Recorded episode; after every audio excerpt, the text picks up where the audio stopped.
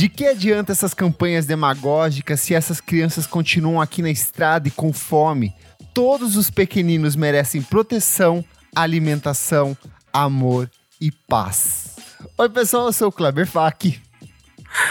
Não tem condição! Olá, pessoal, eu sou Isadora Almeida. Olá, eu sou Renan Guerra. Eu sou o Nick Silva.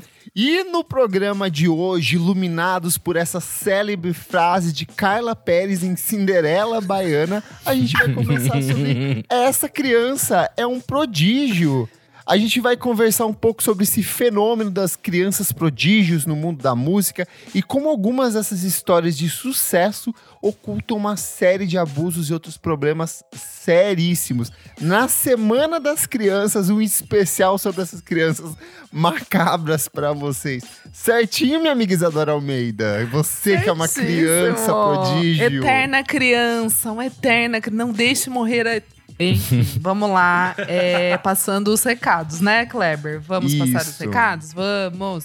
Pra você que está ouvindo e ainda tem, tem, não tem vergonha nessa sua cara e não segue a gente ainda, arroba podcast VFSM em todas as redes sociais. Podcast que mais cresce no Brasil. Junto com a E com menos reconhecimento de PR do Brasil também, hein? Fica aí um alô pra quem tá ouvindo. Quem quiser mandar um mimo, mandar um negocinho pra gente, a gente tá aceitando, tá, amores? Alô, Marcos. É, alô. que mais? Temos também o nosso site, vamos falar sobre música.com.br, fica tudo compiladinho lá pra O vocês. site tudo- mais acessado do Brasil. Exato. Menos dois quente da por semana. É isso. Temos também o nosso Padrim. Vai lá, padrim.com.br barra podcast VFSM. A partir de cinco reais vocês podem doar, fazer a sua doação. Ajudar aqui no nosso Criança Esperança, que é um eterno Criança Esperança esse programa. Você Aqui pode doar o todo dia você falta quiser. pão. Ai, amigo. Mas no céu tem, enfim. E que mais? A partir de cinco reais vocês. Ah, vocês têm contrapartidas. Vocês Muitas. podem receber episódios com muita antecedência, participar dos grupos do Telegram, onde as conversas não param. É isso. Chat, chat, chatline, Chat, chatline. chat, chatline, chatline. Participam também da gravação. Quem que tá aí? Quem que tá aqui hoje na torcida, hein? Quem Olha são os nossos só. melocotrons aqui? Hoje nós temos a Maria Lua, ela que está brincando aqui ó, de Barbie. Temos Lucas Ascensão que está pulando corda. O Pedro Carvalho que está brincando com o carrinho dele que ele ganhou. O Jefferson Kozenieski que está pulando elástico. A Tuane Malman, que é pobre, não está brincando com nada, coitadinha. e o Fabrício Neri, que é aquela criança rica maldita que está com seu jogo novo de Legos originais. Ele tá com a tesourinha do Mickey fazendo. Eu tenho. Eu tenho, você, não tem. Ai, perfeito. É, é isso, gente. Então tá dados os recados, hein? Vamos falar sobre música, meus amigos? Bora. Bora. Eles são brilhantes, surpreendem pessoas de todas as idades, mas em muitos casos podem ocultar histórias terríveis de Ai, abusos horror. e outros sérios problemas psicológicos.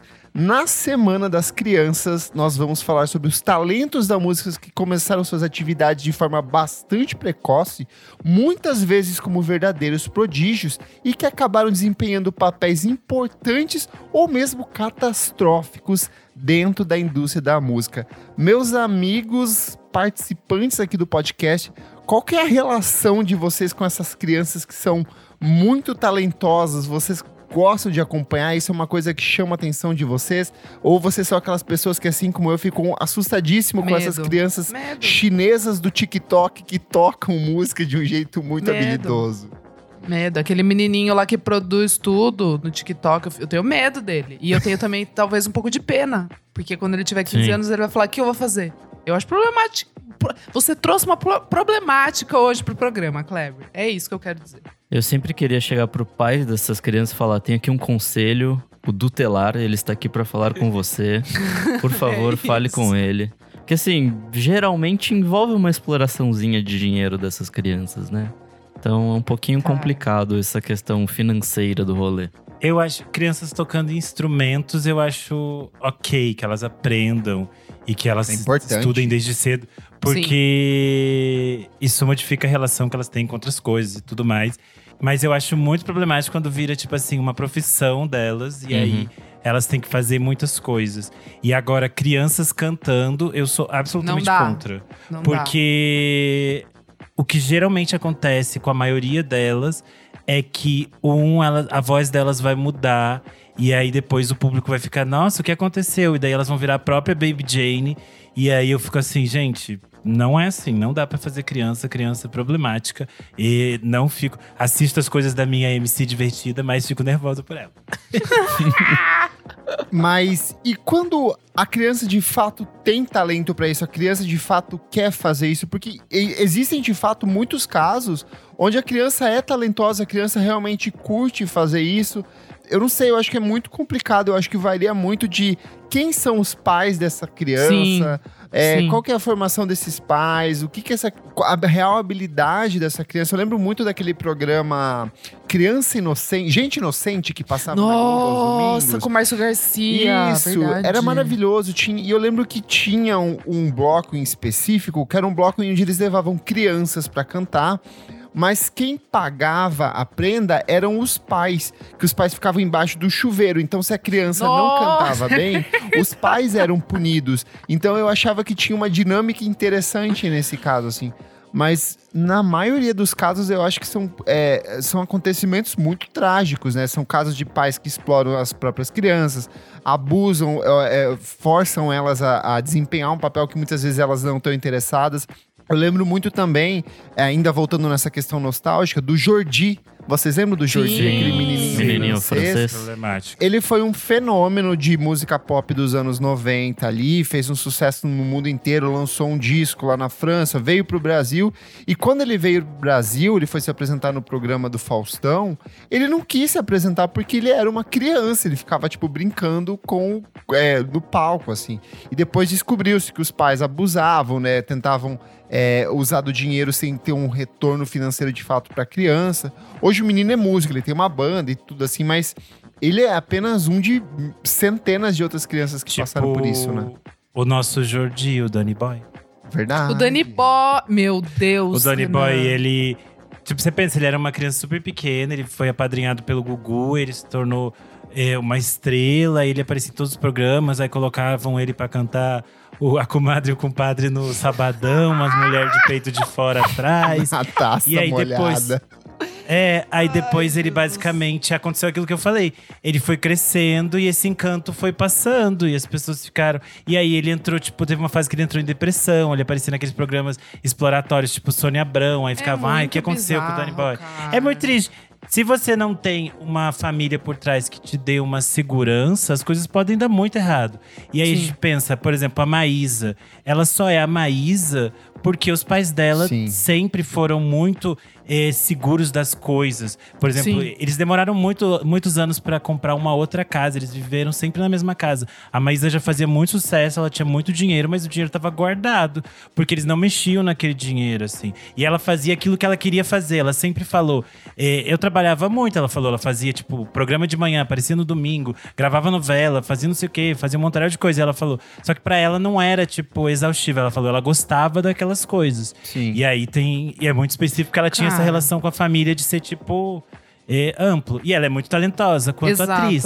Mas, por exemplo, Exato. ela mesma dá risada das coisas musicais que tentaram fazer com ela. Tipo, nhen, nhen, nhen. Não, não, o que eu ia falar, só continuar falando da Maísa, assim, que eu achava. Eu ficava. me- Eu assistia. O Raul Gil. Silvio Santos, tá, gente? Não, Silvio Santos. Eu assistia, tipo, real, assim, eu assistia programa. Eu sempre, eu sempre vou me surpreender com vocês, é, Adoro é Almeida. muito, é, mas é sério. Aí, tipo, eu lembro que eu assistia e eu achava a Maísa muito a mais, assim, de. Falava, cara, essa menina é- realmente ela, ela, ela parece um mini adulto, assim, porque ela dava umas respostas muito. Ela a menina era muito awake, fase. assim, tipo. Ela respondia umas coisas que até o Silvio, porra, mano. O Silvio, ele ficava meio tipo. Sabe? Ela dava umas enroladas no Silvio. Ela se, e ela sempre foi muito educada. Isso era muito interessante de ver, assim, sabe? Era uma menina muito. É, acho que a, esco é, tipo, a escola que ela frequentava, não sei o método que era, mas me parecia uma coisa muito. Que a menina realmente ela aprendia, assim, sabe? Era uma menininha que tava ali bonitinha, mas ela, ela era muito, muito segura, sabia muito o que Mas tava eu- fazendo. Eu achava muito creepy aquela estética que eles colocou, que o SBT criou Ah, pra sim. ela. Judy- Porque quando ela ia no Raul Gil, é Shirley Sim. Temple. Shirley- Quando ela É, era tempo, exato. Quando ela era do Raul Gil, era uma coisa tipo criança, ela se vestia do jeito que ela queria. Aí ela foi pro Sim. SBT, virou. Nem no- no sempre, programa porque às vezes eles metiam uma roupa, tipo, sexy, gostosona numa Ah, não, mas às vezes criança, ela né? tava. É que ela sempre tava imitando a. Ivete a. Ivete, né? Aí ela usava aquela roupa preta da Ivete. Bizarro. Problematic, but. Problematic, E- yeah. Mas agora ela de Shirley Temple, eu sempre achava que ela Eu ia virar achava nossa um Baby lacre. Jane, assim. É, eu sempre achava que ia ser cara. assustador, porque eu tinha visto já a Baby Jane e eu ficava com medo. Ah, você achava que ela. Tá, não. Eu achava que Eu ela ia dar achava que ela certo, ia porque, eu, porque eu achava ela muito inteligente. É que mas todo daí mundo falava me- que ela ia surtar aos 18, sabe? Que ela Sim, ia ficar, sim. ah, ela vai ficar Eu achava que a louca." Larissa Manoela ia, ia surtar. Assim, tipo, olhando ali, né, pela grade. Mas daí logo me vem muito da molecada, que eu acho que a gente pode conversar um pouco sobre a molecada, que é um trio que eu achava sempre muito problemático. E eu falava, caraca, moleque, ninguém tá vendo isso aí, cara. E os menininhos ralando lá no tchan, assim. E eu falava, Mores, ei, ei, ei, cadê pai e mãe? Tia, avó, sei lá. Eu sou uma. Tinha que chamar o conselho que- de novo. Que cresceu É. com as gêmeas Olsen, então eu sempre espero que eles surtem aos 18 e se rebelem. É o meu turning point, eu gosto disso. Ai, amigo, mas elas voltaram Infelizmente, a tudo, Lari né? não fez. Hoje, não, hoje, elas sempre hoje foram tudo. É Dia, quando elas, elas, quando elas a pararam de fazer os filmes, eu fiquei assim. literalmente. Elas são o momento, elas são tudo pra mim. Então foi maravilhoso. Sim, É, mas é muito foda isso de criança sendo tratado como adulto, assim. Tipo, cara, criança não, um adultinho, sabe? Tipo, é, não tem que ter esse tipo de responsabilidade, não tem que. Igual, sei lá, fazer turnê, umas porra assim que, tipo, adulto já se fode pra caralho pra Total, fazer. Imagina você total. colocar uma pressão numa a Lari criança. fazia no assim. motorhome dela. E não, assim, sabe? Tipo, vai ter gente que vai fazer, mas não deixa de ser uma bosta, sabe? Tipo, é uma cobrança que não pode ser dada pra uma criança, assim. Eu tô Só ansiosíssimo não. pra ver aquele documentário sobre Chiquititas que vai rolar, sabe? Que rolou um trailer não vi, recente. amigo. É? É bem legal, assim, é feito Nossa, só com, muito, com os depoimentos dos atores e fãs. E aí tem um determinado ponto que eles falam assim: ah, ninguém explica que da noite pro dia você vai fazer um sucesso gigante, que também da noite pro dia o programa acaba e você tem que lidar com a sua vida normal, assim. E é Uhum. um fato, né? A gente viveu numa época onde tinham muitas novelinhas infantis, muitas coisas, muitos programas. Programas infantis tinha muito. É, que estimulavam isso, assim, né? E aí, assim, a- aqui no Brasil era muito grande, mas lá nos Estados Unidos era enorme, tipo o clube do Mickey, sabe? Revelou um Sim. monte de gente, mas Ai, um monte aqui de é gente o que Cruz virou... Cruz. Mas gente problematicaça, assim, fudida, É que né? o Cruz não gerou ninguém depois disso, né? Tipo, não gerou ninguém pro É. mundo da música, nem nada assim. Total. O Clube É, do Mickey, era- tipo, gerou Pô, relou, caralho. gerou sim. O Maca, que é o macaco, ele é Nossa! produtor de hip hop. Ele, te- ele já trabalhou é? com um monte de gente foda no Brasil aqui. Caralho. Eu acho que eu já vi alguém. Acho no Twitter. Eu acho que ele já fez coisa pro Projota, do- pro do Rashid, Cruz. alguma É. coisa assim. Caralho, que animal. É o DJ Kaique, Não, se eu não me engano o nome Gente, dele. eu amava, na real. Na real. É DJ eu Kaique, amava. não? É, né? Eu Aí. amava. Viu? É, Gerou mas o fruto, sítio do sim. pica-pau amarelo rendeu pessoas que são. Tipo a Isabelle Drummond, ela cresceu lá Ai, e tudo. ela deu certo. Tudo. Ela é. É um lixo. é, eu não ia falar nada pra me dar problema. Mas ela é boa atriz. Mas ela é uma boa. Eu acho ela uma boa atriz, desculpa. Ela é uma boa Assim, atriz. qual uma o criador do atriz. texto original, né? Problemático. É verdade. Ela é uma ótima atriz. É. Ah, o menino lá que fez o Pedrinho também seguiu carreira como ator, fez série. Ai, que era tudo. crush da Marina Senna. Quem não entendeu a piada, Mas ouve lá o deles? nosso O EP. Pedro? O É o Pedrinho, é. Que a Ele Marina depois Senna fez falou, Capitu, gente, depois ele no- fez Capitu, sabe? Por Ah, tá. do Esse, o. Pedro. Ca- O César, tá. Esse é que eu Ah, gostava tá. também. Eu era Ah, apaixonado tá. Daí tem por ele, outro, é nossa. verdade. É que, é que o Pedrinho e a, e a Narizinho trocavam mais vezes. Trocava. é A verdade. Emília só foi trocar bem quando a Isabelle já tava bem grande, assim. Então, É verdade mesmo. demorou mais. Ah, o coitado tá na Record. Por isso que eu não lembrava mais dele. É, o famoso verdade. morreu, foi pro Record, né? Que loucura. Mas olha. Pensando ah, aqui de, de- Rapidinho só. Que a gente tá falando muito de, de ator, né? Eu acho que de, de música consegue. Eu não sei, na minha cabeça consegue ser ainda mais problemático. eu acho que pela- música é mais pela- problemática. É. pela história da- da- de show, de se expor pra- realmente para as pessoas, porque ator, eu acho que pode ter um- uma coisa do resguardo, assim, da família talvez conseguir não deixar essa criança, entre aspas, tão exposta. Com, com né, tipo, show, com. é, é, vai assinar, tipo, CD, essas coisas, sabe? Eu acho que tem uma. E tem uma comoção mesmo também. Tipo, Sandy Júnior mesmo, poxa, é o grande exemplo, assim, que eu cresci vendo e, e- e eu falava, cara. Muito mérito da Noeli, velho. Ela ficava o tempo inteiro, até o final da carreira, era ela que tava lá segurando tudo, assim. Eu acho que deve muito a, a eles conseguirem ter tido uma vida, entre aspas, também normal e. Enfim, até a Sandy frequentou até faculdade, sabe? Tipo, eu, eu acho muito interessante, assim, o, o, o molde como eles fizeram. As Jaime mesmo, tipo, os pais delas sempre estiveram junto com elas em todos os shows que elas faziam. Desde, tipo, pequenininha, quando elas tocavam com os pais. E aí, depois, quando elas já, tipo, na adolescência, começaram a fazer sozinhas, assim. O que eu percebo, amiga, isso. é que pessoas que normalmente já vêm de uma classe artística ou que tem uma relação com Sa- cultura mais exatamente. forte, sabe lidar de uma maneira ma- mais natural, sabe? Tanto no sentido de acolher essa criança que tá dentro desse ambiente que é totalmente é, inóspito, quanto de estimular ela criativamente. Muitos deles e muitas das pessoas que a gente vai conversar hoje sobre na lista aqui, vêm dessa herança em que os pais estimularam, deram instrumentos Sim. musicais desde criança, apresentaram componentes de cultura de maneira específica. Então, acho que tem uma, uma diferença no trato, né? Total. É, duas coisas antes da gente começar. Um, dessa questão de que a- ator e, e músico é realmente diferente, porque para criança atuar existem muitas regras, tanto aqui no Brasil quanto nos Estados Unidos. Por exemplo, você vai- se você vai fazer uma gravação com criança, Jornada, tem tipo é verdade. milhões de regras. é, o ambiente é todo preparado para receber aquela criança. A criança Hoje, tem um tempo de né? trabalho específico. Hoje. É, desde, É, não, desde os anos desde- 90 já é um pouco assim para é. para gravação de, de novela, que tem que ter, tipo, coisas. tutor na, Sim, é um monte de coisa. tipo, pra ter aula, umas paradas assim. É, né? no Brasil mudou bastante a partir de 2000. a cocaína Família, não diluída. Não. É. É, Laços de Família. Ai, a partir do. Laços de Família mudou de de família, coisa. né? Isso. E aí a criança tem um monte de segurança. No universo da música não tem esse controle, não tem controle algum, né? Esse é o primeiro ponto. E segundo esse ponto de que, tipo, quando os pais estão envolvidos com arte, também pode dar um monte de merda, né, Kleber? Se a gente pensar, tipo, sei lá, os pais da Drew Barrymore, por exemplo, eram atores. A família inteira da Drew Barrymore, historicamente, era de atores.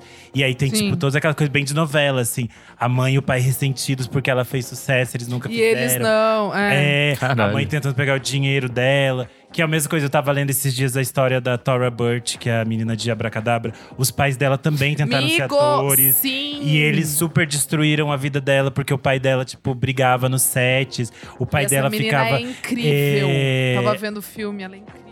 E quando ela começou Incrível. a crescer, ele, ele, tipo, participava de umas coisas, tipo, ficava colocando ela nos filmes meio. Que, que ela tinha que fazer cena de sexo, umas coisas horríveis, assim. Então é bem. Tudo pode dar errado em Linha- qualquer lugar. linha que tênue, envolva é. pessoas. É, é, mas eu tenho um contraponto aqui, já puxando pro Brasil, que é a Bebé. Bebé Salvego, queridíssima. Que ela vem de uma família que tem uma relação artística muito forte. Os irmãos dela também são músicos. Ela começou Sim. super cedo, foi pra televisão. Foi agora pra um lance mais alternativo, indie, assim. E a mãe dela, eu lembro que na balaclava eu sempre conversei com com a mãe dela. A mãe dela tava junto lá na frente do querida. palco, assim. Muito Uma querida, muito querida. simpática. Então, assim, é... Casos e casos, né, Renan? Mas é isso, que né? Aquele um Kleber exemplo que dá certo no meio Não, de é porque muita você tinha falado desse tópico, é que você falou disso. Só por Então tá bom. Renan. Nossa, você ficou. Ué, mas você que falou, puxou esse tópico, aí você te respondi. Nesse sentido, mas é que no caso da Bebê, é que o que eu tava falando é nesse sentido de artistas que envolvem, assim, muito dinheiro, que a gente vai citar alguns aqui, que Sim. obviamente essas crianças entram não por interesses artísticos, mas por interesse de dinheiro. Quando a gente Sim. tá falando da família da Bebê, a gente tá falando de artistas que estão interessados em produzir coisas interessantes. Não necessariamente encher o cu de dinheiro, que é alguns casos que a gente vai falar aqui hoje. Boa. Mas só antes da gente entrar, eu queria fazer uma última pergunta, que é qual que é o fascínio que essas crianças geram, assim, tipo, no público? Eu queria muito entender isso de eu verdade. acho que assim. é, eu acho que é esse contraste de ser uma pessoa, uma- uma- um ser humano é, executando uma coisa muito complexa, sendo é, com pouca idade, sabe? Eu acho que esse contraste de da, da dificuldade do que está sendo apresentado para uma criança de pouca idade é uma coisa que chama atenção, sabe?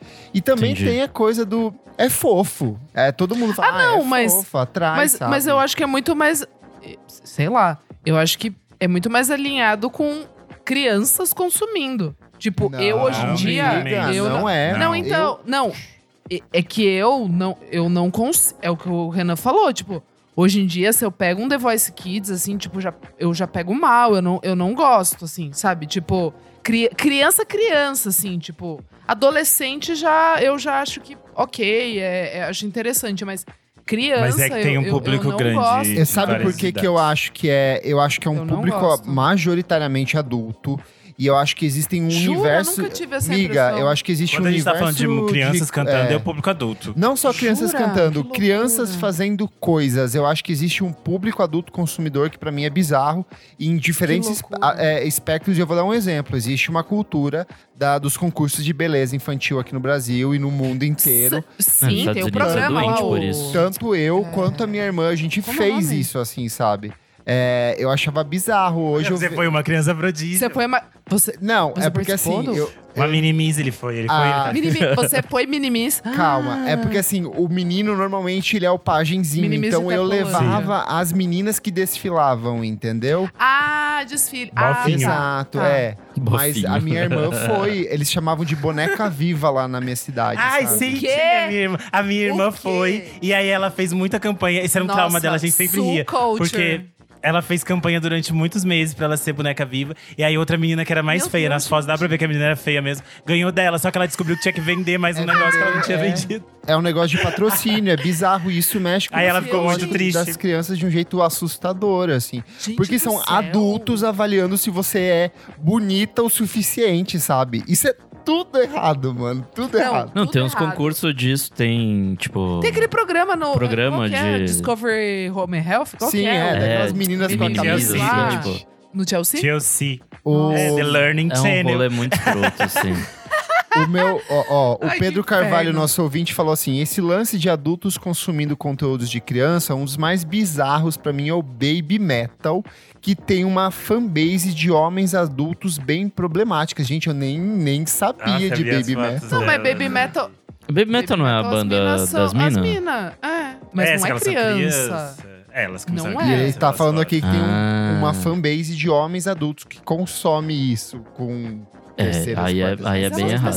Ah, mas isso acontece Gente, mas em todas as coisas. criança. Internet é super estranho, porque as pessoas. Tanto que as pessoas falam pra não ficar compartilhando muita coisa de criança, porque aparecem umas pessoas creepy mesmo. Então é, É. bem bizarro esse Gente, mas. Baby Metal, as meninas são tão novas assim, eu não tinha essa impressão. Eu achei que elas Não eram, sei, tipo, jovens. Não conhecia. Jovens, assim. Né? As Baby Metal não tem, elas têm já 24 anos. Mas talvez começou quando era novo. Elas começaram em 2010, ó, viu? Ah, tá, 14 anos. Ah, mas daí É. eu já acho um pouco mais. Porra, né? não. Não, é errado. Não. Vamos gente, seguir, gente. 14 Vamos anos, seguir, acho vamos seguir. ok. Vamos, Vamos seguir. Vamos. Quero começar aqui com quem talvez seja uma das crianças prodígio mais bem-sucedidas da história da música, que é o maravilhoso Stevie Wonder. Ele começou a carreira dele aos 11 anos de idade, ele compôs uma música chamada Lonely Boy, ele apresentou ao Ronnie White da banda The Miracles, e o White levou o Stevie Wonder para Motown, que tinha esse aspecto de é, acolher novos artistas negros e se apropriar das carreiras deles até o fim da vida e acabar com a carreira de muitos deles. Mas, é, por incrível que pareça, o, o Stevie Wonder teve uma carreira tão bem administrada, em parte porque, como ele era menor de idade, todos os royalties dele ficaram retidos até os 21 anos de idade. Então, houve um cuidado maior ali. O, Barry Gordy, que era o cara da Motown, não conseguiu se apropriar tanto dele quanto ele se apropriou de outros artistas. Ó, o primeiro álbum dele, que é o The Jazz Soul of Little Stevie, foi lançado em 1962, quando ele tinha apenas 12 anos. E antes de completar 18 anos, quando ele apresentou a primeira obra-prima dele, assim, um dos primeiros trabalhos cultuados, que é o For Once in My Life, que é um baita clássico do soul, ele já vinha lançado nove álbuns de estúdio e era só o começo do que seria uma das carreiras mais bem-sucedidas da história da música. Esse deu certo, né? Nossa senhora. Nossa, Eu não sabia dessa, dessa história pregressa dele, de ser uma criança prodígio, assim. Ele é, eu amigo, conheço é um alguns álbuns, mas eu não foda. conhecia. Tipo, é uma história legal no fim das contas, né? Porque, tipo, 60 Sim. e tantos era, tipo, época racistaça dos Estados Unidos. Então, é, um artista preto fazer tanto sucesso, assim, continuar, ter uma vida longeva, lançando coisa pra caralho, ser revolucionário em tantas coisas. De fato, é alguém que deu certo aí. Sem, sem polêmicas, né? Tipo, crescendo É verdade. Nos, holofo- nos holofotes sem polêmicas, né? Tipo, coisas muito. Eu acho que mais fascinante do que essa é, sequência de lançamentos que ele teve, tipo, dos 12 aos 18, é o fato de que, por ele ser muito novo, e daí depois ele vai é, ter um domínio artístico um pouco maior sobre a carreira dele, é que dos 20 aos 30 ele lança um monte de coisas assim que são fantásticas pra história da música, sabe? Inner Vision, é, é, Songs in the Key of Life, tudo isso ele lançou com Nossa menos de senhora, 30 mano. anos, sabe? É surreal. Eu com Surreal. 30 e pouco já não seria incapaz de fazer isso. Imagina esse cara com 20 e poucos fazendo isso. Gigante. Ah, gente, como eu já falei, né? Os meus cristais, meus. Meu primeiro amor. Sandy Júnior. É, dupla de irmãos, né? Eles começaram em 89, gente. Eles eram muito Gente, eu não era nem. Eu era- nascido. eu não era nem nascida, gente, mas essa apresentação é muito icônica, né? Do Som Brasil, que era na Globo o programa. É, e eles cantaram Maria Chiquinha, tipo assim, tudo, já chegaram torando e foi de primeira mesmo. Deram um assim, hit de cara. Deram hit de cara. Noeli, como eu já falei, rainha, eu ainda sonho em conhecer a Noeli. Tipo, eu adoraria tomar um chá com a Noeli, assim, eu acho que seria tudo. E também o pai deles, né, o Chororó. Tipo assim, gente, um anjo, não tem nenhuma polêmica, sempre me pareceu muito querido nas entrevistas. Pode haver controvérsias? Podem haver. Mas assim, sempre achei uma família muito, realmente, assim, muito, muito foda. O jeito como eles criaram, né, os dois. Os dois. E tem esse aspecto de que início eles eram contra a carreira artística dos dois, mas os dois Super. ma- mandaram super bem. A Noeli acabou administrando isso com um primor total ali. E a Sim. banda deslanchou. Sim. Tanto que durante muito tempo um dos comentários era Sandy Júnior estava ganhando mais do que Chitãozinho Chororó, que sabe? Então eles sempre Exatamente. discutiam isso e, e, e como eles mesmos trataram com uma naturalidade, porque eles eram de fato muito Exatamente. talentosos, né? Exatamente, é. E, e no documentário lá que eu até já, já recomendei aqui, o, o Nossa História, maravilhoso, tá no Globoplay. Mostra muito bem isso no primeiro episódio, assim. Eu, eu fiquei bem em choque, porque eu não tinha noção, né? E é muito legal como, como o Chororó, tipo, ele também produz, sabe? Ele tá do lado das Sim. crianças acompanhando ali, entendendo como que era tudo dentro do estúdio. Isso eu acho que é uma coisa muito, muito importante, tá? Tipo, em todos os processos com as E olha só, dados aqui. O primeiro álbum da dupla vendeu Te dá um dado. 300 mil cópias, o que é muita coisa para uma dupla infantil. É, os dois conseguiram seu primeiro disco de ouro logo no primeiro. Ao longo de 17 anos de carreira, eles gravaram outros trabalhos de enorme sucesso, cantaram e tocaram no Brasil inteiro. Participaram de filmes, estrela... a Sandy Aquária. estreou a novela Estrela Guia, depois eles fizeram Aquária, que é o Mad Max O Brasil. Júnior também ali. tava O Mad Max. Guia. É verdade, Tava ele tava também. é. Ele é tipo um moço que fica hum, é, jogando malabares, tipo trabalhador de farol. Sim. Era mesmo. Em 2008, eles anunciaram a separação, mas antes eles fizeram um dos acústicos MTV mais bem sucedidos Ai, da história do programa. E em 2019, eles voltaram com essa turnê Nossa História em Tudo! comemoração aos 30 anos, que rodou o Brasil. é, foi antes da pandemia, então eles se deram muito bem. ali. Toraram de ganhar. Nossa, toraram. Perfeito. É, Você falou do, de Aquária e do encerramento da, da dupla. E eu lembrei de uma história maravilhosa que o Thiago contou no Me Conte Uma Fofoca. Eu não vou lembrar que episódio, mas quem ouvir, procure Tá. lá. Que ele contou que ele tava na coletiva de imprensa, que foi o dia que a dupla anunciou o encerramento. Aí eles chegaram e foram fazer o anúncio do encerramento. E aí todo mundo ficou assim, oh my god, oh my god, a dupla acabou. E aí todos os repórteres ficaram assim, meu Deus, eu quero fazer uma pergunta, quero fazer uma pergunta. E aí um repórter que tava com a mão levantada, o Júnior apontou e deixou ele fazer a pergunta. Aí todo mundo achou que ele ia perguntar, tipo, por que vocês estão acabando a dupla? Aí do nada ele começa a perguntar, eu queria conversar com vocês sobre a questão da sustenta- sustentabilidade é, discutida no filme Aquária. aí todo mundo ficou assim. Aí o Júnior falou pra ele, você viu o que a gente acabou de falar? Louco. É uma história muito boa, cara, muito Que boa. Aquária é um grande filme, eu adoro.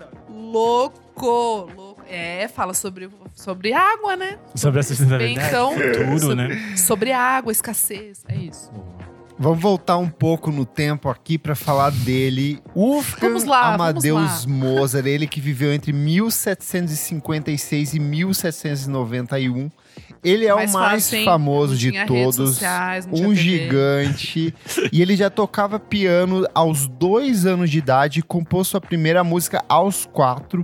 Sua primeira peça foi publicada e escrita em 1761, quando ele tinha cinco anos.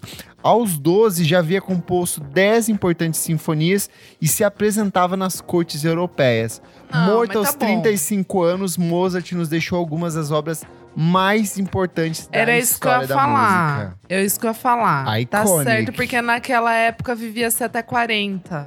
Então, assim. Então, Não, assim, primeiro que isso é um mito. não temos tempo vamos, a perder. Vamos, vamos desmistificar a isso aqui. Não é que as pessoas viviam até os tabu. 40. O que acontece é que morriam muitas crianças nessa época. Então a taxa de mortalidade, a média balanceava e ficava pra, tipo 40, Entendi, 50 amigo, anos. entendi. Mas era muito comum ter pessoas que passavam de 60, 70 anos, como hoje em dia tem gente que passa dos 110, entendeu? Mas aquele rolê Assim. também, você cortou o dedo e infeccionou, você se fudeu, você morreu. Exato. Já É, era. no caso dele, eu acho que tem a questão de que você não podia ligar um radinho, né? Ouvir uma música. Aí você tem um Então. piano ali, fica fazendo É. uma coisa, brincando, vai brincando, e deixa os moleques brincar. Ele fez De, o de, dele, de, deixa os garotos. Mas depois deu, deu um pouco de, de auê, né? A vida dele meio caótica. Mas... Aí dá pra conferir lá no filme Amadeus. Ai, né? mudou. Três horas e meia. Mas acho que assim é bem como o Sandy Júnior, ele deve ter tido uma infância semi-rica, né? Porque pra ter piano em Bem casa rica, naquela né, época. amigo? Bem, Bem rica, rico. amor. Devia tocar Então é em isso, tudo né? que era Assim. concerto. Só quem tem piano é riquíssima, né? É, então, exatamente. Essa era, a minha, era o ponto que eu queria chegar, porque pra ter piano, ainda mais naquela época, é um pouquinho difícil. E, amigo, ele fez duas tours internacional ali com abertura de Haim, essas Charlie XCX. Exatamente. Sucesso. Rodou bem, rodou, Rodou. bastante. Tocou Nem um tempinho no Yes ali, substituindo o Alan Rickman, mas depois voltou. É isso aí. Vamos falar então da nossa mamãe Bjork, que já foi uma criança, uma criança prodígio. Ai, eu acho maior- ela tão linda. Eu acho ela tão é uma coisa ela é fofinha. A sobrancelha A- dela autona, assim, eu acho muito fofa. Ela tem uma cara de quem seria personagem de filme do Estúdio Gui. É a carinha Ai, do Carlos tudo, Piloto. Muito. Ai, que horror. O filhinho A dela é maior- igual, sério mesmo. Pra mim, ela é tipo, sabe a Órfã, que tá, teve um remake aí, mas Ai, parece para. ela. Nada a ver, Para de falar mal dela, para de falar mal dela. Ei, carinha do Carlos Piloto, o filho dela. A maior superestrela da Islândia, com mais de 130 prêmios em seu nome, além de uma indicação ao Oscar de melhor canção original pelo filme Dançando no Escuro, Bjork dispensa apresentações, mas muitos podem não perceber quão cedo sua carreira começou. Com a influência Cedinho. musical do padrasto, ela começou a cantar aos 3 anos e aos 6 ela já tocava piano clássico e flauta, que ela adora tocar flauta até hoje, né? Mas naquela época ela não usava o cintaralho que ela usa nas fotos tocando flauta, tá, gente? Depois de cantar em um recital da escola quando ela tinha 11 bom, anos, né? a professora de música de Bjork enviou uma gravação para a principal estação de rádio da Islândia e foi transmitida para todo o país. Isso é 10 pessoas. Nesse mesmo ano, ela assinou um Para, Renan. Eram gravadora islan- 35. Ah, nesse mesmo ano, ela assinou um contrato com a gravadora islandesa Falken, com quem gravou e lançou seu primeiro álbum, Bjork, de 1977. A capa é Durante linda. sua adolescência, ela se juntou a diferentes grupos musicais antes de se tornar uma artista solo em 1993. E é bem engraçado quando ela era adolescente ali no final dos anos 70, início do Dos anos no 80. início dos, anos- início dos anos 80, ela basicamente participou de várias bandas de Umas bandas punk, de- bizarronas. tipo umas bandas É, punk. a, Sugar, a Sugar Cubes eu acho a icônica, assim. acho mas Não, a é que a Sugar Sugar é um pouco Cubes, ó, depois, é ela muito é depois. Então, é. Tem umas É, que tem- trecheiras antes, né? Eu já vi uns vídeos no. Tem um Ela documentário tinha o cabelinho chamado curto, assim, muito bizarro. Rock em Reykjavik, que é do Uhum. Friedrich, Thor Friedrichson. E aí tem todas essas, essas bandas, daí eles falam que meio tipo, só tinha um bar de rock em Reykjavik. E aí todo mundo se conhecia, era muito natural. Tipo, aí a banda do fulano acabou, você quer cantar ali com eles? Aí, aí as bandas meio que trocavam, Bora, até uma hora que se formou o Sugar Cubes e depois ficou grande mesmo, assim. O que eu acho legal dela é porque desde pequena ela foi super multitalentosa. Tanto que ela estrela num filme também ali quando ela tinha entre 13 e 14 anos, que foi Verdade, restaurado um bem recentemente. Meio bizarro. E aí eu acho que o mais curioso é como esse, essa coisa do. Esse, esse- essa estética torta, que é muito característica dela, é presente desde o início, sabe? Esse disco de 1977, ele é todo bizarrinho, a capa é meio bizarrinha, assim. Então eu acho que meio que ajudou a construir essa imagética do que é a Bjork hoje e de que todo disco dela tem esse universo estético por trás também, sabe? Ah, naquele podcast que eu falei é, no- na semana passada, que eu não consegui ouvir, tipo, logo no comecinho, ela fala que, tipo, enquanto ela tava indo pra escola, assim, ela ouvia os passarinhos cantar e ela respondia de volta, assim, tipo, cantando também para os pássaros. Então, sabe, tipo, é muito isso. Ela, uma criancinha andando, indo, indo pra escola, cantando I no was caminho. listening Então, to the bird sing. É que ela. Uou. Os pais dela também viviam numas coisas meio, tipo, umas comunidades meio hippies. Sim. Umas coisas assim. E tem o próprio fato de que na, na Islândia eles não são religiosos, né? Eles são, na verdade, todos meio ateus. E aí eles acreditam nessas coisas da natureza. Então isso sempre foi meio uma formação dela. E eu acho que toda essa. essa essas possibilidades de se expressar artisticamente eram apenas uma perspectiva para ela. E no caso dela não ter não haver uma problemática é porque esses países nórdicos, especialmente, eles entendem você ser um artista como uma profissão. Tanto que eles acham Sim. muito estranhos as pessoas chegarem lá e tratarem a Bjork de forma diferente. Pra eles, ela é a Bjork que mora ali na esquina de tal, porque pra eles é tipo uma profissão normal, como outras profissões. E ela mesma trata dessa forma. E eu acho que isso também é importante pra que ela cresça e faça outras coisas. Tanto que na adolescência ela até chegou a trabalhar numa numa fábrica da Coca-Cola, que ela tinha que ficar olhando as embalagens, mas ela falou que ela foi talvez a pior, a pior funcionária que ela dormia. Maravilhoso. Quero puxar aqui para uma brasileira, Malu Magalhães, ela que é filha da paisagista Gigi Arruda Botelho, engenheiro e músico amador apaixonado por rock clássico, que era o Eduardo Pereira, e que a influenciou nos seus gostos musicais. Autodidata, ela aprendeu a tocar violão sozinha aos 9 anos de idade, assim como banjo, gaita, escaleta, piano e ukulele. E durante a infância ela ouvia atentamente os CDs e LPs de seus pais e avós, onde ela acabou tendo esse gosto por essas coisas clássicas, tipo Johnny Cash, Bob Dylan, que foi muito incorporada por ela no início de carreira. E aos 12 anos ela começou a compor as próprias músicas, grande parte delas escritas em inglês. E em 2007, já aos 15 anos, ela juntou um dinheirinho, gravou quatro composições e disponibilizou na internet pelo MySpace. Entre as músicas, é, sucessos como Chubaruba, J1 e Get to Denmark. E ela, exemplo do que rolou com a Lily Allen lá fora, foi o primeiro caso de um artista brasileiro a explodir por conta do MySpace. E ela acabou se transformando em um verdadeiro fenômeno ali nos anos 2000, né? Em 2008 ela lança o primeiro álbum de estúdio dela, já por uma grande gravadora, quando ela tinha apenas 16 anos. Foi um fenômeno Menina Malu nessa época, né? Mas ela já era bem adolescente, né? Mesmo assim, Sim, eu, eu ainda sim. achava que em algum momento a voz dela ia mudar, nunca mudou. Então, gente, mas eu era muito fã desde o começo ali. Sei lá. Eu, eu, essa eu, fase eu achava legalzinho também. eu gostava Eu- bastante. Eu lembro eu que eu não fui no... embarquei nessa fase. Então, eu lembro que na época eu não entendi muito o porquê eu embarquei, porque não seria uma coisa que eu acho que eu ia gostar tanto. Mas eu, eu lembro de ouvir assim, e aí eu lembro que eu fui no, no show do Namata, num, um show no Namata Café. Eu vim pra São Paulo. Por Deus. Meu Deus. Por Deus, minha mãe me trouxe. Aí a gente foi, meu irmão foi também. E, cara, eu era muito fãzinha. Adorava. Tipo, daí eu gostei muito dos, sei lá, dos três primeiros álbuns. Eu gostava bastante da É, o Malu, Pitanga assim. foi o primeiro que eu Até o embarquei, Pitanga. embarquei com É, Ah, eu tudo não. embarquei ali. só no Meu foi Pinanga. até o- Eu No Pinanga? Pinanga. Pitanga. Eu ia dizer que nessa, nessa fase inicial dela, eu detestava ela.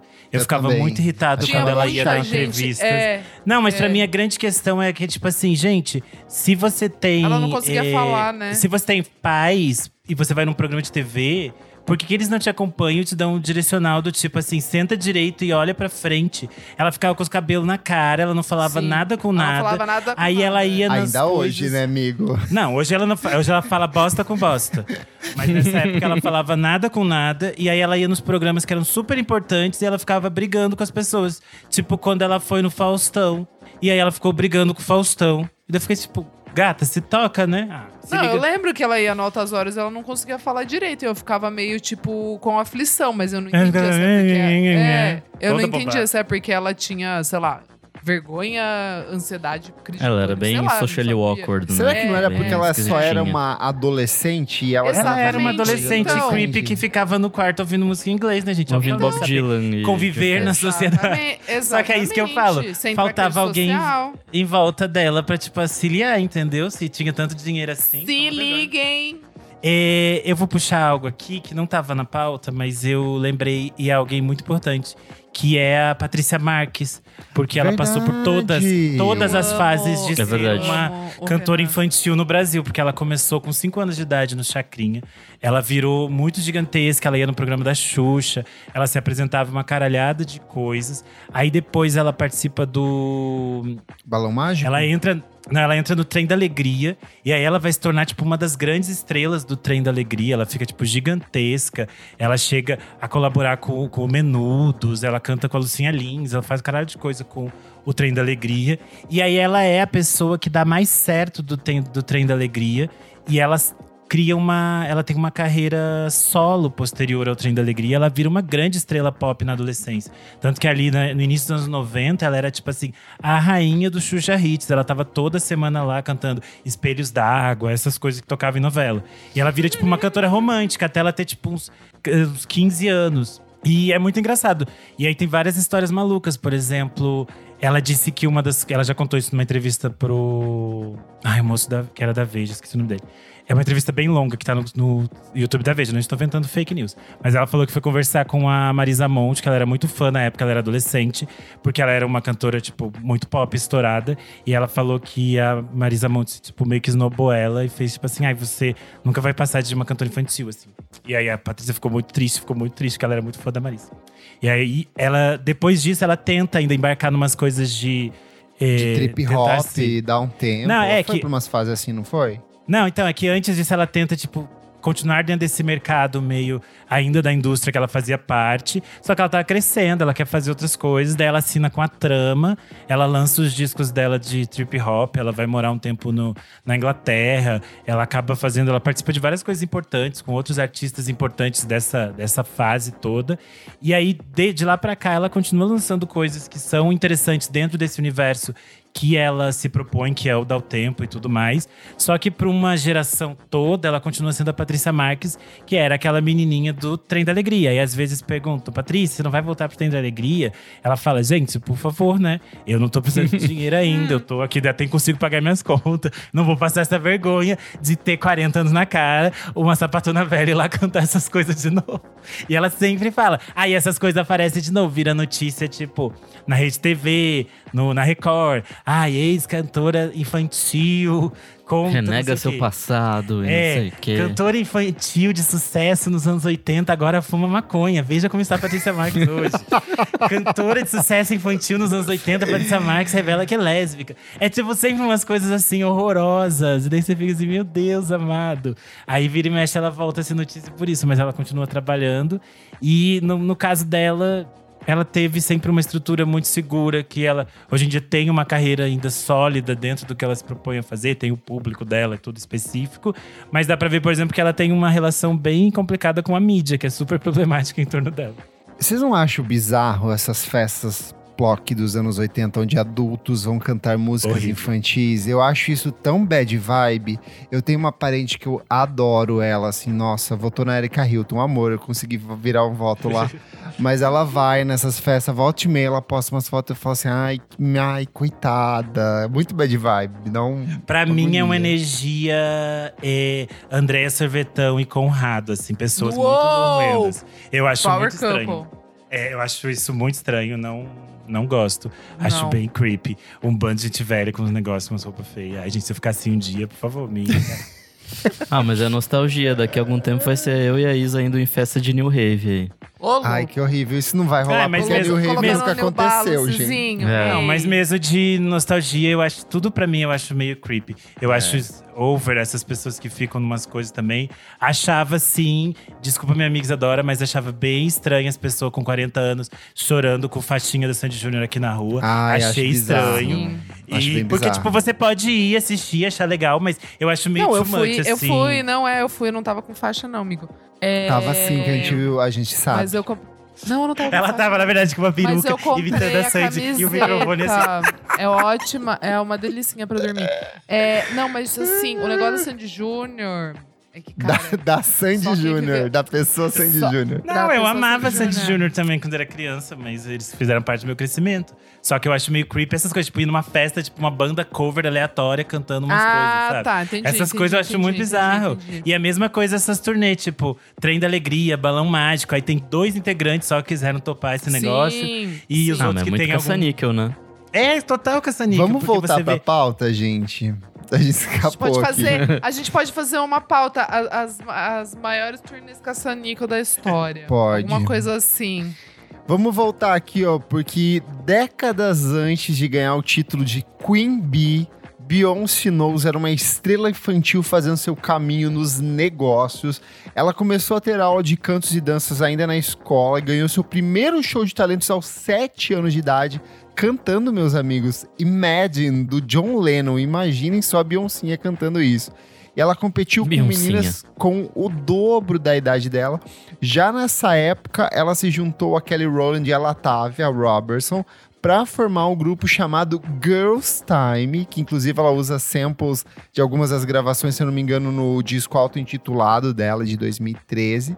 E é o grupo que mais tarde viria se transformar o Destiny Child. Eles assinaram um contrato com a Columbia Records e gravaram o primeiro disco quando ela tinha apenas 15 anos.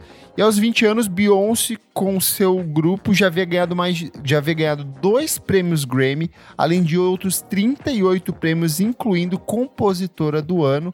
E era só o começo do reinado da Beyoncé, que por sinal prova que a genética existe porque ela e Blue Ivy são idênticas São crianças. mesmo. Mas tem um rolê que o pai dela meio que projetou ela pro sucesso, não tem? Tipo, desde... Sim. Sim, Ela- o, desde o próprio, começo. o Sim. próprio nome dela é único, não existia nenhuma Beyoncé no mundo, ela foi a primeira e única Beyoncé. Eu acho que ela toda. Ela é um caso de, de sucesso, porque tudo poderia ter dado errado nesse caso aí. Uhum.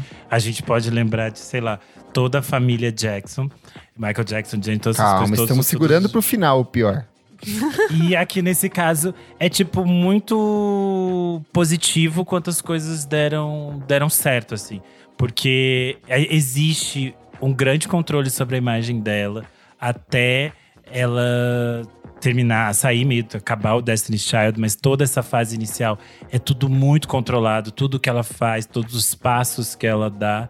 E, e é muito interessante você ver depois, por exemplo, na, na Solange, o quanto ela tem, tipo, a liberdade de fazer o que ela quer. Sim. E a Solange sempre meteu o louco, porque a Uou. Beyoncé já era a filha que tinha feito as coisas. Sim, Já garantiu o dinheiro, Já né? garantiu o pão de É. todo mundo. Agora Mas a a Solange Solan- só amassa.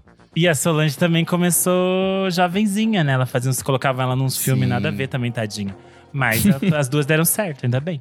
Gra- a, a Ótimo. gente tem que agradecer, né? Agradecer, agradecer. Olha, uma aqui que também é exemplo de Beyoncé, foi bem sucedida e muito focada desde criança, é a maravilhosa Celine Dion. Ela é a artista mais vendida do Canadá de todos os tempos. Ela já vendeu mais de 200 milhões de cópias de discos no mundo todo. Foi chamada de a rainha do adulto contemporâneo pela Billboard por seu trabalho como cantora. Ela tem várias músicas número um no- é, nas paradas de sucesso. Só que esse imenso sucesso dela começou ainda assim muito jovem. Desde pequena ela já tinha um dom muito forte para música. Ela gravou a primeira composição dela quando ela tinha apenas 12 anos, que era Senetar un Rêve. E ela decidiu hipotecar a casa dela para financiar o primeiro disco, que é La Voz do Bon Dieu, que se tornou número um em Quebec e a- alavancou ela para fora do país. E nesse mesmo ano ela ganhou o Yamaha World Popular Song Festival em 1982 no Japão. E em 1983, Celine Dion, com 13 anos, tornou-se a primeira artista canadense a receber um disco de ouro na França por D'amour d'amitié. Então a menina ali, desde muito pequena, acreditou no trabalho dela, investiu pesado e se transformou em um dos grandes nomes da música pop dos anos 80 e 90, né? O que mais me surpreende é aos 12 anos ela já ter uma casa e hipotecar a casa. Não, é que era da família dela. Era, tipo, a, a mãe, ela tinha, tipo, uma Disso caralhada tudo. de irmãos. Ela tinha uma caralhada de irmãos, daí eles decidiram todo mundo investir nela. Eles falaram: é, ela faz sucesso aqui, vamos todo mundo investir nela. E aí ela deu certo, tipo, porque ela tinha era tipo, o pai, eu não sei explicar direito, mas o pai tinha tipo um, um grupo com os filhos, assim, sabe? O pai, sabe aqueles pais que pensam, ah, vou fazer um time de futebol? O pai dela queria Sim. fazer uma grande banda. Aí eles tocavam nos bares, numas coisas, não tinha nada a ver, nunca dava certo essas Era coisas. o John Five o nome da banda. E, tipo isso.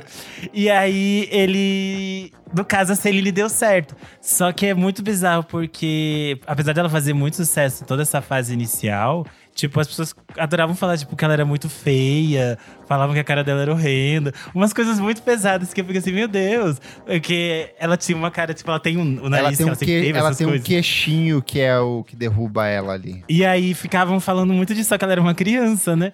E aí Não, depois e a ela cobrança vai... que nenhum homem nunca vai ter, né? Com a aparência dele. E Olha, aí depois militou, ela... ícone feminista. Só ele é dá do sobre, Dolabella. Você viu? Eu fiquei quietinha aqui, hein? E depois ela vai casar com o produtor dela quando ela tá muito novinha ainda também. Ela é meio adolescente, isso é meio estranho. Eita. Porém, eles têm uma vida conjuntas e, tipo, extremamente assim. é, bem arranjada durante a vida toda até ele, ele morrer. E aí, quando ele morre, a gente tem essa noção de que a Celine não despirocou ou não. As coisas não deram errado porque ela vivia numa realidade meio própria. Ela tinha, tipo, um mundo meio. prepa- Esse homem meio que preparava um mundo pra ela, sabe? Tipo assim, ela não enfrentava problemas é, mundanos que a gente enfrenta no dia a dia. Ela vivia naquele castelinho da Celine Dion com sua família. Então, todas as coisas eram lá. Tanto que depois, quando ele morre, as pessoas ficam assim. As manchetes eram: Celine Dion está louca. Porque ela aparecia com um vestido de paetê no meio da rua. E ficava assim: o que, que tem? Ela só tá andando, ela só não tem muita noção de onde usar o vestido de paetê, mas. E daí? E era tipo. Dá pra ver que ela teve, apesar de ser complicado dela viver nessa realidade paralela, ela teve uma vida assim muito feliz assim, mesmo sendo tendo começado muito nova, e ela pôde de algum modo ajudar toda toda a família, toda essa essa caralhada de irmãos assim. É Boa. bem interessante.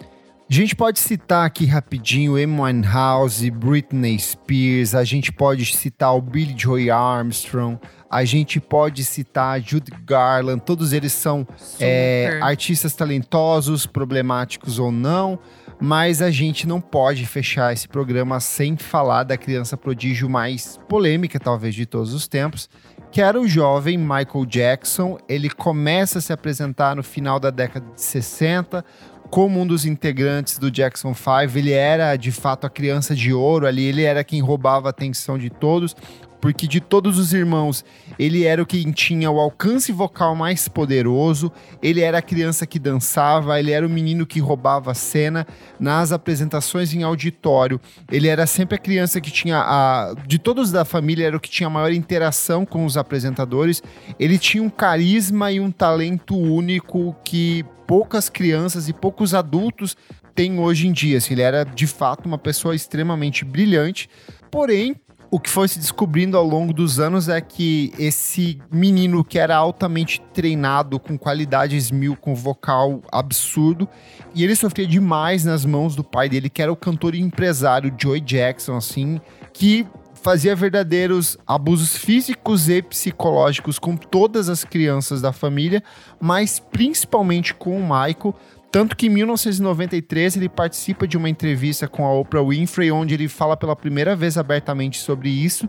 E ele, abre aspas, diz o seguinte: Se você não fizesse da maneira certa, ele iria te rasgar, realmente te pegaria. Eu não sei se eu era seu filho de ouro ou o que quer que fosse. Alguns podem chamar de disciplinador rígido ou o que quer que seja, mas ele era muito rígido. Ele era muito duro. Apenas um olhar iria o assustar, mas eu o perdoo, disse o Michael nessa época. E assim, é, os abusos que o Michael sofria eram tantos que até o, o, o Jermaine fazia piadas sobre o nariz dele, sobre o cabelo dele, sobre é, as, as- os traços dele que eram um pouco mais afeminados em relação aos irmãos. Ele, por várias vezes, levou mulheres para que o Michael Jackson tivesse relações sexuais. Isso, segundo boatos dos outros irmãos, numa, num, num sentido de fazer ele virar homem, entre muitas aspas. É, e isso é uma coisa que se reflete em todos os outros filhos. A própria Janet Jackson, ela teve que casar para conseguir sair de casa e ter controle da vida e da carreira profissional dela, assim. É, a Latoya é outra que é perturbadíssima até hoje por conta desses problemas relacionados ao pai dele. Nossa, Enfim. Latoya, né? Que É coisa. surreal, gente. Então, assim, é uma criança que. É, e, e até muita gente, muitos é, pesquisadores, muita gente, estudante da área de psicologia, afirma que muitos dos traços e dos problemas que o Michael teve na vida adulta foram diretamente É, relacionados a disso, esses né? traumas Sim. absurdos que ele sofreu, né? Sim. É o próprio fato dele criar o, o Neverland. O Total. rancho todo tem essa ideia de resgatar um tipo de infância que ele não teve, de vivenciar experiências de alegria que ele não teve. Tanto que era um espaço que ele vivia meio Um refúgio, né? en- enclausurado assim. ali É. praticamente, porque ele queria tentar de alguma forma resgatar essas coisas que ele não teve. E todas as Rolê de trazer amigos e de, de trazer, Cara, é tipo, muito crianças louco. também. é Criança. Eu lembro de assistir isso e achar completamente bizarro. É tudo muito maluco e tá muito relacionado a, tipo, essa necessidade de eh, formar essas crianças todas para que elas fossem grandes artistas e colocar uma rigidez sobre elas que é, tipo assim, violento. Então toda a história da família é super pesada, assim, você fica meio, meu Deus. Então é isso, gente. Fechamos aqui, encerramos nesse que é um caso pesadíssimo do menino Michael Jackson. Mas a conversa continua, vai lá no nosso Instagram, na edição desse programa, e conta pra gente quais são as outras crianças prodígio ou não prodígio, ou problemáticas ou vitoriosas que saíram bem nesse universo artístico. Vai lá no nosso Instagram que a gente lê na próxima edição deste programa. Certo, meus amigos, crianças prodígios? Certo. Certíssimo. Vamos pro próximo bloco do programa. Não paro de ouvir.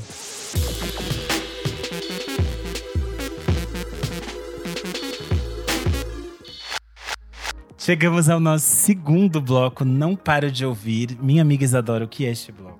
Renan Guerra, neste bloco a gente traz o quê? A gente traz novidades musicais, os lançamentos mais quentinhos da semana, aqueles que a gente não para de ouvir. Boa! Meu amigo Kleber, vamos começar falando dela, a mamãe, a maior, que já citamos aqui no bloco anterior, mas é preciso falar dela de novo. É preciso. Aquela que falar. foi a nossa fossora, Bjork, que enfim lançou o seu décimo disco de estúdio. Que a Chara.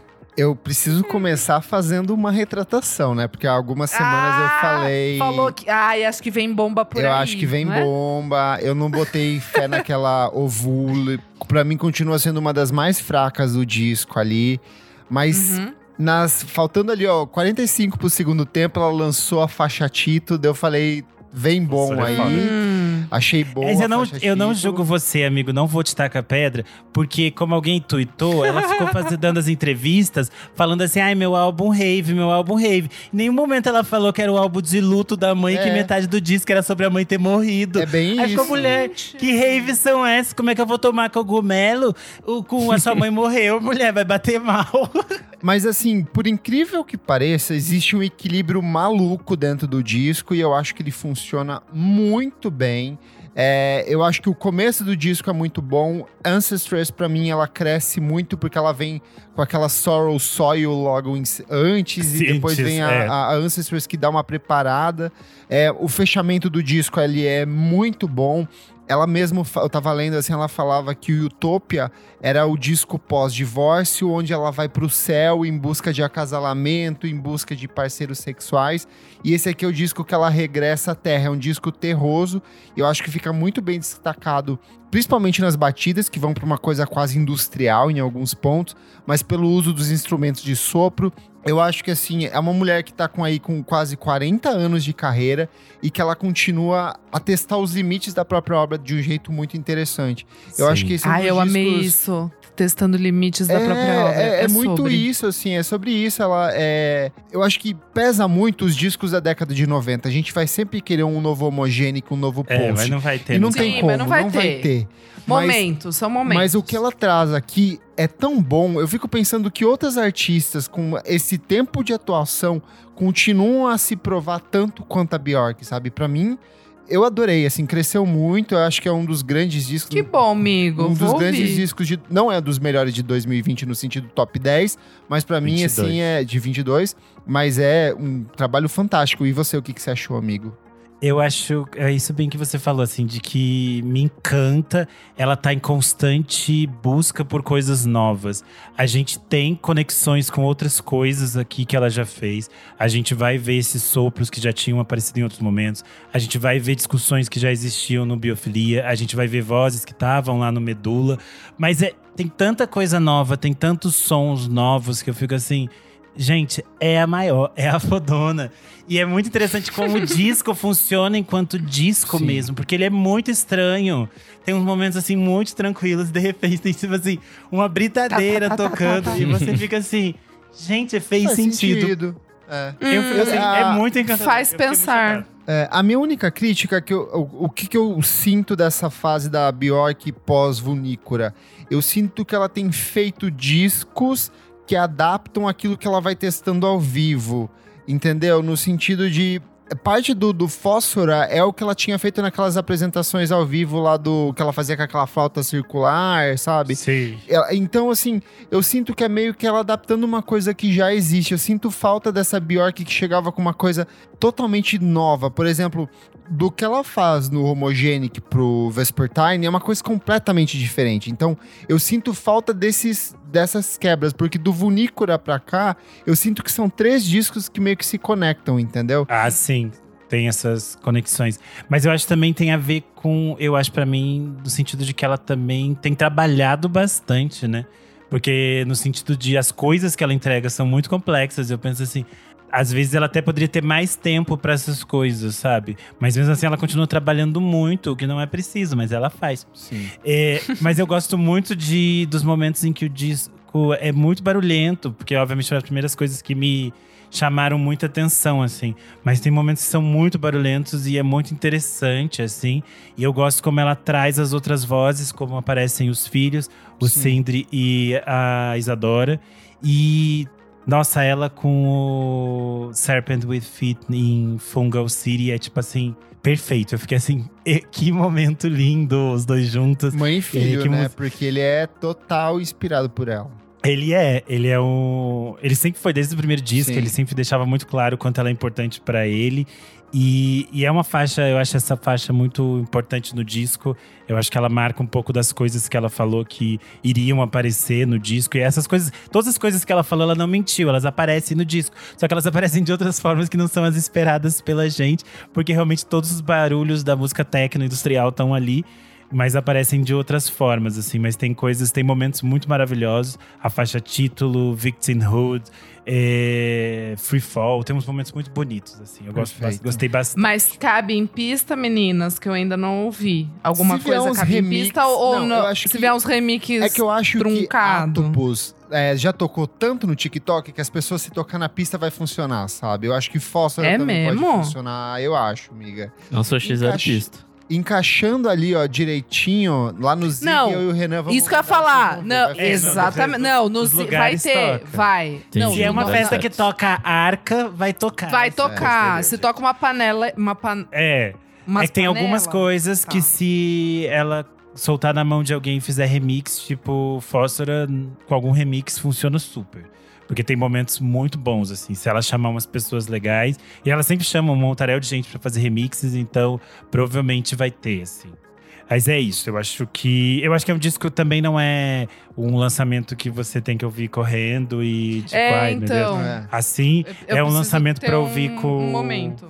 com calma. Eu acho Uhum. que é um disco que cresce aos poucos e ele é bem estranho, então bem barulhento. É, gostei. É, mas vamos seguir as dicas. Minha amiga Isadora, quais as dicas de você esta semana? Preciso dizer que o álbum novo da, da Beth Orton, Speechless, assim. Woman and Soul. Você sabe que isso é um podcast, não, né? Você tem que falar assim, algumas coisas. Não, gente, tipo assim. eu falei pro Kleber, a solitude da mulher culta britânica, tipo assim, vai tomar no cu, vai se fuder. Que foda! É ela, caralho! É ela! É muito bom. É ela, tá? Bom. Então, daí dito isso, o nome do álbum, é, como o Kleber já falou aqui, é Weather Alive. Eu dou um destaquinho para Lonely e Arms Perfeita. Around the Memory, ok? Chique. Tá? Então, assim, eu já deixo aí só. Tem umas coisinhas ali pra quem gosta de uma Cat Power, pra quem gosta do quê? Pra quem gosta de uma, é, uma Man, pra quem gosta de sei lá, mulheres cultas britânicas, uma, uma PJ Harvey, umas coisas assim, entendeu? Mulheres Quem chiques. acha- mulheres chiques, chiquérrimas, puta que pariu, amei. Tá. Aí, fora isso, eu não ouvi álbuns, álbuns, mas eu ouvi a nova do LCD, que acho que o Kleber vai Perfeito, falar eu vou também. comentar. Amigo, caralho. vai se fuder. Tudo. Tudo. Tudo. Das melhores. Eu, de verdade, acho que eu coloco ali num. Sabe? Eu achei. Não sei, fiquei tão Parece umas mexida. coisas meio antigas dele. É assim, tipo- antiga. eu, eu falei, gente, que Ele que voltou lado pro é Dance esse Punk, tinha- gente. Ai, Ele gente, falou assim: a DFA tá voltando. chega, chega, vamos Meu- voltar pros anos 2000. Meu É, Indies Lazy tá Back to vivo. basics. A New Não, Body gente, sério. Rumba, ela é parte da trilha sonora do novo filme do Filme do Noah Baumbach, né? Noah Baumbach, Não é que é o White Noise, que estreia em dezembro na Netflix. Já tá rolando nos cinemas lá fora, assim. O Oh, trailer é uma fuder. maluquice, quero muito ver. Que Cara, foda. que música deliciosa. É o LSD lá do primeiro disco, assim, sabe? É, é, é. Ai, tudo. tá. Daí fora isso, é... essa semana, música nova do Arctic Monkeys, Body Paint. Achei uma continuação Eu ali, tipo, gostei. do... Eu gostei muito. Gostei. Mas eu achei que é aquilo, é um Momento refinamento ali, do, uma coisa do- meio corno, meio você está Super, me não. traindo, sua safada. Não, mas é uma, mas é aquela parada lá. É, o, é a França, né? É a Francinha ali que o, que o Alex tenta trazer na música dele. É a França dos anos 70 e 80. França, Tem ali umas no paradas. interior de São Paulo. É, franca, sem cedilha. Franca. É, eu gostei muito do clipe, eu achei meio a mais, assim, meio. Caralho, gatos. Várias refs, hein? Tipo, tem ref de, sei lá, Antonio, do filme do Antonioni. Tem umas paradas meio. Serge Gainsbourg. Tem umas paradas meio David Bowie. Nas paradas É, Sérgio Malandro. Exato. Desfiles da Paco Rabanne ali, sabe, gente? Década de 70, aqueles metais. Gente, é chique, é chique demais. Eu achei tudo, achei tudo. E qual outra música que eu tinha gostado também, gente? Ah, da Christine and the Queens. Mas eu ouvi uma Hum, vez só. Achei, assim, eu tô, eu tô esperando, eu tô curiosa pra ver. Eu tô o- zero interessado nessa fase nova dela. Então, amigo, eu tô mais- Dele, dele, dele, É, dele. de, então, exatamente. Eu tô curiosa exatamente por isso, assim, pra entender como é que isso vai se refletir nas letras, como é que, ela, como é que ele vai apresentar. Enfim, tô, tô curiosa. Não sei se eu tô esquecendo alguma coisa, gente. A semana tem, as semanas têm sido meio complicadas por aqui. Mas é isso. Boa. Nick Silva, quais as suas dicas? Bom, pra essa semana estou meio roqueirinho. Então tenho três dicas de, de rock. A primeira é o Midnight Trust, que não é exatamente uma banda de rock, mas veio com um single bem roqueirinho, Ah, não que vi. é o Billy Tope. Bem divertida a musiquinha. É, é bem a continuação do que eles faziam, Tá. mas por um caminho um pouquinho mais roqueirinho. É, minha segunda dica é uma mina chamada Ravi, com o single Nobody's. Puta, é bem elocore, assim. É bem essas minas que ela, que ela gosta, assim, desse, desse rockinho. Ela lançou um single pela Sub Pop, então... Pela Hardly Art, na verdade. Enfim, é bem legal, assim. É bem, bem esse rockinho de garotas. E minha última dica é o novo single do Paramore, que eu gostei bastante. Vocês Eu achei bem divertida essa eu música. achei mil por cento. Talking Heads, cara. Achei meio chupinhado, não sei. Assim, gostosinho, mas ai. ah, eu fico meio irritada com essas bandas que, que fazem um tipo de som, daí eles ficam mais velhos, vão ouvir outra coisa, daí eles começam a fazer Mas, uma miga, chupinhação de uma eles estão declaradamente falando que é um disco inspirado em Block Party. Só por isso você Sim. já deveria ouvir. No- eles falaram isso? No comunicado, ela falou que ela está apaixonada por Block Party e é a grande inspiração desse disco. O bloco. O, no, o, O os nosso nossos Block meninos. Party, aqueles indies dos anos 2000. Só por isso já. Gente, É. Que delícia que os anos 2005 estão voltando. Puta que pariu. Será? Será? Puta que pariu. Tá assim. Vou começar a Não, usar tá o style voltando, mas eu não tô apertada, hein? apoiando, só isso. Ai, Não, e, e essa música que chama This. Is Why, que também dá nome ao disco, né? É, é bem essa cara, assim, é bem esse indie rock Meio anos 2000, assim. Mas tem o fundinho É. de Talking Heads ali também. Enfim, o clipe bonito e tal, gostei bastante. Ah, e só uma, uma dica a mais, que é na verdade uma dica requentada, que é o disco da Ari Lennox, Age Sex Location, que o Renan já tinha dado, não sei se semana passada ou É mais bom? semanas Eu atrás. não vi. Puta, é, é bem bom. É bem bom, R&Bzinho mesmo. É que, gostoso. tipo, a Ari Lennox nunca faz nada de novo. Mas pra gente que gosta de uma coisa assim, ouvindo com a mão no seio, eu acho uma delícia. Bom, Não, é- é maravilhoso, bom, maravilhoso o disco, bom, pra você- bom. Abrir um bom vinho e ficar lá Fica bem fumando um charuto. Renan, é meu irmão, cagou de rir de você falando. uma piada. Meu irmão cagou de rir. Ele falou, meu, o Renan falando que ele tava ouvindo uma música segurando o seio. Daí eu falei, não, são refs, são refs. Eu tenho uma tá playlist inteira, gente. Vocês podem ver lá no meu Spotify. Músicas para ouvir segurando, não sei. Não, e é, não é, porque é da André Surak, né? No carnaval, que ela tá segurando o Então, ela tá peito. assim também. Tem uma É, figurinha também. É per... Tem vários Ai, me momentos. manda esse sticker. Mando. Tudo. É isto. É, eu vou furar a fila, Kleber. Ah, vai você. tomar no cu. Eu já, vocês já furaram todas as minhas dicas. O Não, Nick. sei. Não, deixa eu falar. O Nick, que é o cara do jazz, eu coloco as porra das dicas de jazz que eu mando pra ele. Ele não trouxe o merda do Maquia McGrave, não é o nome do cara. Ele me fura as minhas. Macaia McCraven. Ah, vai tomar no cu. Olha aí, Nick, não corte essa parte. Essa parte tem todo o programa. É, é, Porque eu adorei é o isso aí. surto. Enfim, como disse aqui, tô animal, mas você tá brava? A gente não prometeu nada. A gente falou, traz um currículo, você dá uma olhada, a gente vai dar uma olhadinha e confere se você entra na vaga ou não. Enfim, vou começar. pode ir vou então, começar eu. Kleber. Não, pode vai, ir, agora pode você. ir. Pode, Pode ir, ir. não, pode não, ir. Não, vai vai você. você. Agora vai você. Agora eu não vou, vai você. Eu, eu estou, eu estou tranquilo aqui, ó. Pô, eu adoraria jantar Eu acho- hoje, eu acho que eu nem gente. vou te Eu roubar estou nada. no pós-operatório. Vai. Eu Quem acredito vai? que eu não vou te roubar coisas, mas tudo bem. Vai, É, eu vou falar então. É, a gente não falou na semana passada, mas é uma música que eu fiquei escutando bastante, que é o novo single da Lued Luna, Nova Delhi, que é uma parceria com o rapper Odyssey. Você fala Odyssey? Gente, Rapper eu não Odyssey? vi. Gente, Não sei, Ah, a é dica bem é boa sua. essa Por que, que você não dá correto? Nossa! Ele é um rapper e produtor inglês, não é? Se eu não me engano. Norte-americano. Ele é norte-americano. Odyssey. Eu não sei como se fala, mas Nova Odyssey. Delhi é bem bonitinha. E ela tinha lançou um vídeo, mas o vídeo tá no, no Facebook. Isso. Eu não sei se saiu no YouTube já, mas eu no Facebook. Não, saiu só nas redes meta. Ah, por Deus. Então eu não vou ver. Mas é bem bonito, tá? Se alguém quiser entrar lá, acessar o Facebook, eu não vou. é isso. Agora as coisas dessa semana. A Lucy Dacus lançou dois covers pra Carol King, Home Again, It's Too Late. É, eu adoro a Lucy Dacus fazendo covers, achei bem gracinha. Ouvi os, ah, os covers, depois ouvi de novo o Tapestry, sempre Ai, que muito bom. delícia. Tudo de bom. Para as nossas gays pop, é a Angèle, aquela cantora. é, Que tem a musiquinha com a Dua Lipa. Angélica. Isso. Francesa. Mulher do Hulk. Não, ela não é francesa, é isso que eu ia que eu esqueci. Amigo, ela É é brasileira. É brasileira, gente. Ela apresentava no SBT ela desde os anos 80. é... É barata na perna. Ai, meu Deus. Que louco. Ela é belga. Ah, belga. A Angélica. Angélica. Não, a Angélica é brasileira, pegou a música da Vanessa Paradis, que é outra estrela infantil.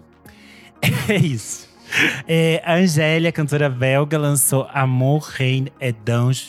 Muito difícil falar. Amor, Reine et Danger. Enfim, o novo single dela, vocês vão lá, vai estar o link aqui embaixo, vocês vão poder ouvir. Achei bem gostosinho.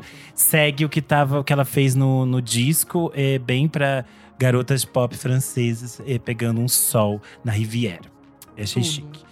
É, o Lau e Eu lançou mais um single bem legal chamado Superestimadas. Tem produção do Fernando Richtbitter e tem participação do Dieguito Reis. Acho que segue dentro daquele universo que ele vem explorando, mais pro lado do soul. Achei bem legal.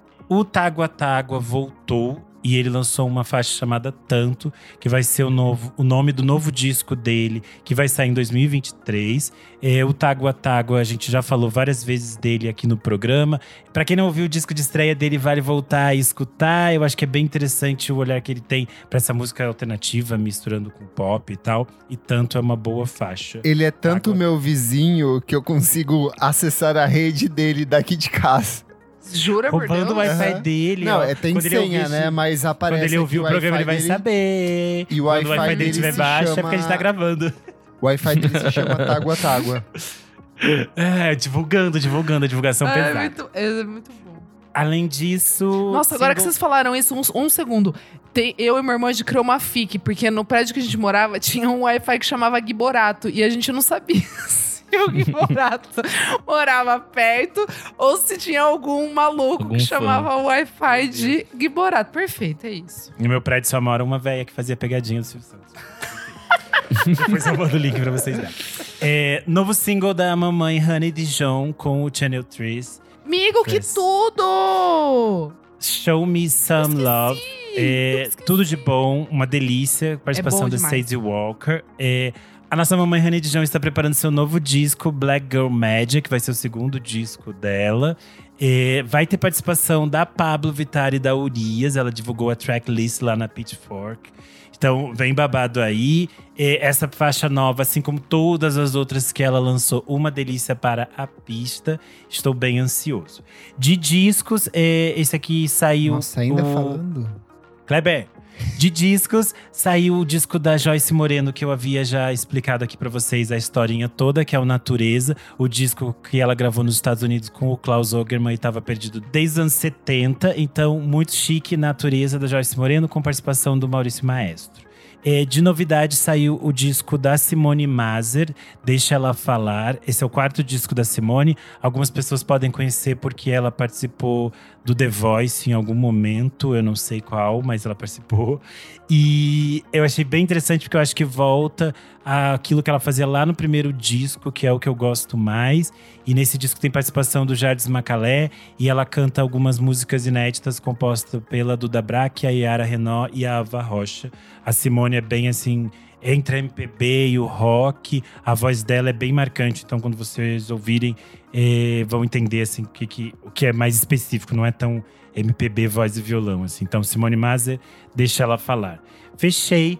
Eh, te roubei coisas, Kleber? Você continua brava Hum. comigo? Que agora é roubou. sua vez. Vamos Vem o quê? lá. Singles, a volta da Samia, que lançou uma estreia deliciosa em 2020, que foi o The Baby. Ela anunciou o novo álbum de estúdio dela, o Honey, para 2023. E ela lançou essa Baby música Honey. que é toda minimalista, que se chama Kill Her Freak Out. Muito bom, Samia é uma delicinha.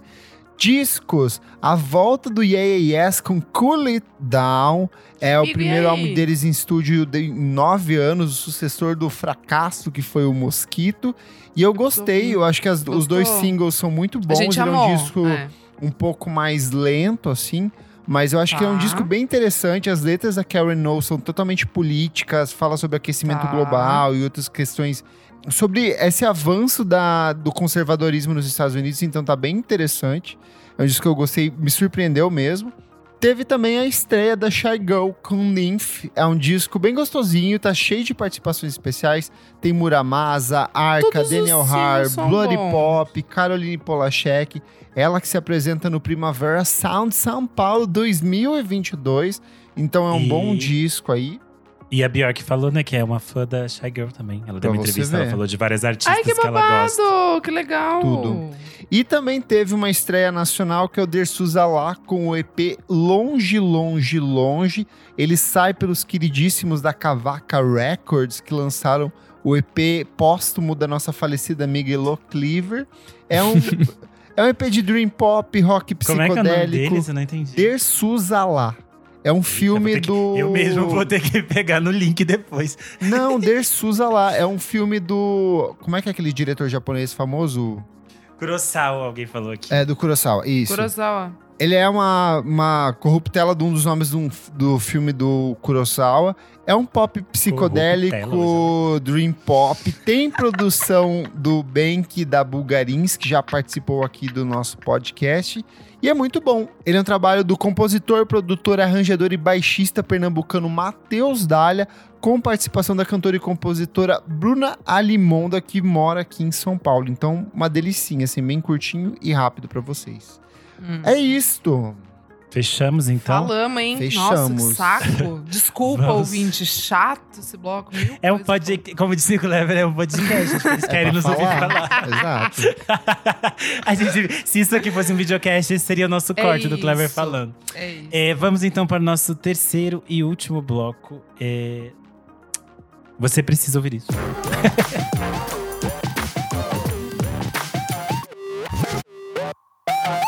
Começando o nosso terceiro e último bloco, Nick Silva. O que é esse bloco?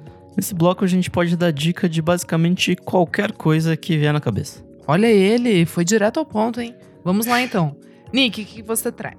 Bom, com todo esse rolê de eleição e tudo mais, eu não consegui consumir porra nenhuma.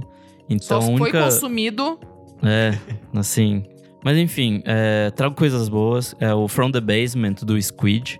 É, From the Basement, uma série que tá rolando Ah, agora, né? Tipo, eu já trouxe ver. alguns episódios é, anteriores aqui, a, a algumas outras apresentações.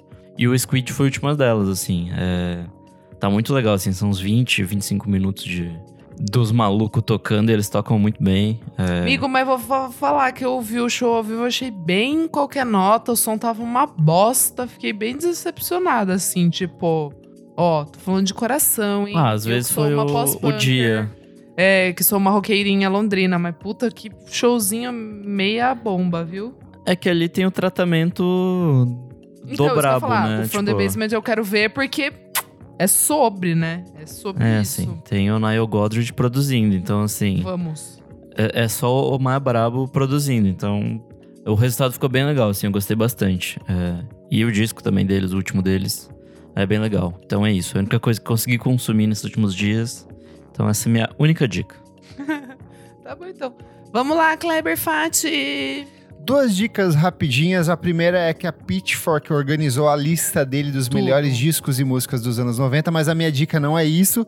É que eles lançaram uma ferramenta chamada This or That, em que você pode ficar votando entre quais são os melhores discos e músicas dos anos 90.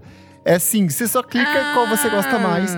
E eu simplesmente viciei nesse negócio, eu deixo aberto todo dia no navegador. Tadinho, então eu tô no meio de uma Vem reunião chata. casa. Vem aqui Eu em fico casa, votando melhor, pior, melhor, pior. Não, eu voto durante o trabalho, assim, tá naquele papo chato de Zoom, sabe? Aí você Sim. fica pior, melhor, pior, Espero que os melhor. colegas do Clever não ouçam o podcast. Se eu ver, porque vocês são chatos demais. É... Mas assim, uma delícia, vale muito. Vou colocar o link aqui na descrição pra vocês Boa. jogarem. Boa, Outra bom. dica: Primavera Sound está se aproximando de São Paulo. Teremos a nossa festinha no Zig, mas o que eu quero hoje é recomendar uma das atrações que estão lá no finalzinho da lista, que é o Shellac, que é o projeto do Steve Albini. É um baita projetão de rock, pós-hardcore, noise. Vamos! É um projeto fundado no começo dos anos 90 na cidade de Chicago, Illinois, e que tem como os integrantes o Steve Albini, que é o guitarrista, vocalista e principal produtor, o Bob Weston, que é um puta de um baixista e e backing Rock. vocal, e o Todd Trainer, que é o baterista e também back vocal.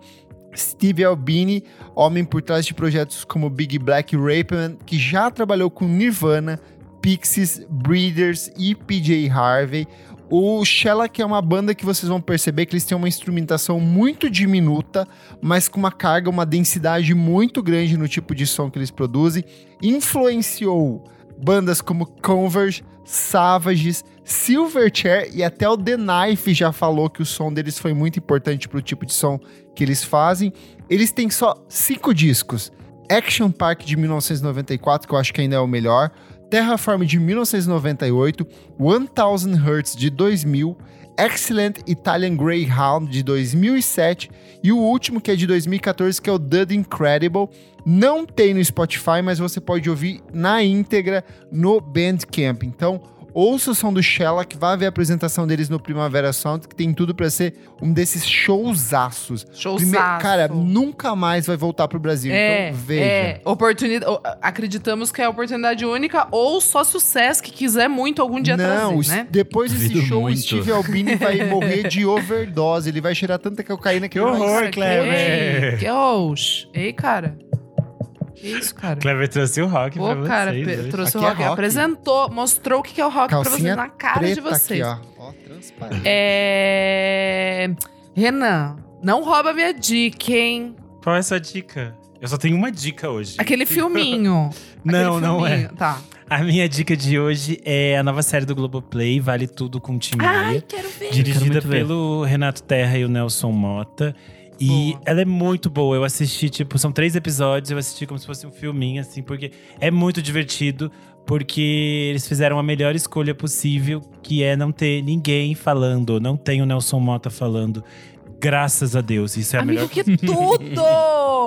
É basicamente uma grande edição de entrevistas do Tim Maia Ai, com, direto ao é, ponto. com cenas maravilhosas de apresentações dele. Então tem umas imagens muito legais, tem umas imagens muito boas da fase racional, que são do Globo Repórter. Tem ele cantando com coral, tem ele falando atrocidades, ele fala coisas horrendas que se, se o Twitter que se o Twitter descobre, gente, aquela briga de Roberto Tim Maia, eles nunca mais iam fazer, porque eles iam é, massacrar o Tim Maia também. Então é tudo de bom, é muito divertido. A edição é muito ágil, assim, muito bem feita. E o Renato Terra tá por trás de alguns dos das coisas mais interessantes que a gente falou já aqui de eh, documentação da música brasileira nos últimos tempos. O Canto Livre de Nara Leão, do, que também tá no Globoplay, o Tudo, Narciso em tudo, Férias, tudo, tudo. Uma Noite 67. Então, o trabalho do Renato é muito legal. E é importante ter a presença do Nelson Mota aqui também, porque ele também é uma figura importante, mas é bom que ele não fala. E, e o documentário é bem curtinho, então são três episódios. Você assiste rápido, é bem divertido. É, vale tudo com Tim Maia, disponível na Globoplay. É isso. E Não, você, lacrou. minha amiga Isadora? Então, gente, aconteceu o seguinte: estreou Abracadabra 2 e imediatamente, simplesmente, meti o play ali no primeiro e logo na sequência já assisti o segundo. Gente, eu achei uma coisinha o segundo. Eu adorei. Eu adorei. Adorei. Eu não tava esperando que seria tão legal. Eu achei muito fofo. Achei interessante como eles trazem agora a. Como eu posso dizer? A figura da bruxa não sendo, né, aquelas. Ah, a bruxa. ah." Tanto que começa mostrando por que, que as, ah, né, as três, as irmãs. and- as, as três irmãs Sanderson. Começa ali mostrando o porquê elas é, viraram bruxinhas e tal. Eu achei muito legal porque passam muito da responsabilidade para os homens escrotos que queimavam mulheres, o que? Empoderadas. E, e eu acho muito fofo que também daí traz é, como se fossem três novas. Não bruxinhas, mas três admi- a- admiradoras, três garotinhas místicas, três witchzinhas. É... Ah, eu amei, assim, tipo, muito fofo. E aí também achei divertido, achei engraçado, eu dei boas risadas e eu tava triste no dia que eu tava assistindo. e eu dei boas risadas, achei uma delícia. As três, mano, elas são muito As boas maiores, mesmo. As, as maiores, cara, pelo amor de Midler Deus. É Bette Oh, Midler. a Beth Foda-se. Midler não tem condição nenhuma, ela é perfeita, mas a Sarah Jessica tá muito boa também, tipo, achei Ela que tem um timing de humor. ela tem muito time bom. muito bom, muito bom mesmo. Enfim, as três divas demais, tá louco. Mas a história eu gostei muito do jeito que eles colocaram, né? Tipo, para os dias de hoje ali, como se fosse uma continuação, as justificativas, algumas problemáticas que poderiam ter no primeiro, dessa vez, tipo, né? Se, se organizam ali. Gostei bastante, gente. Programaço ali pro final de semana pra curtir gostosinho em casa.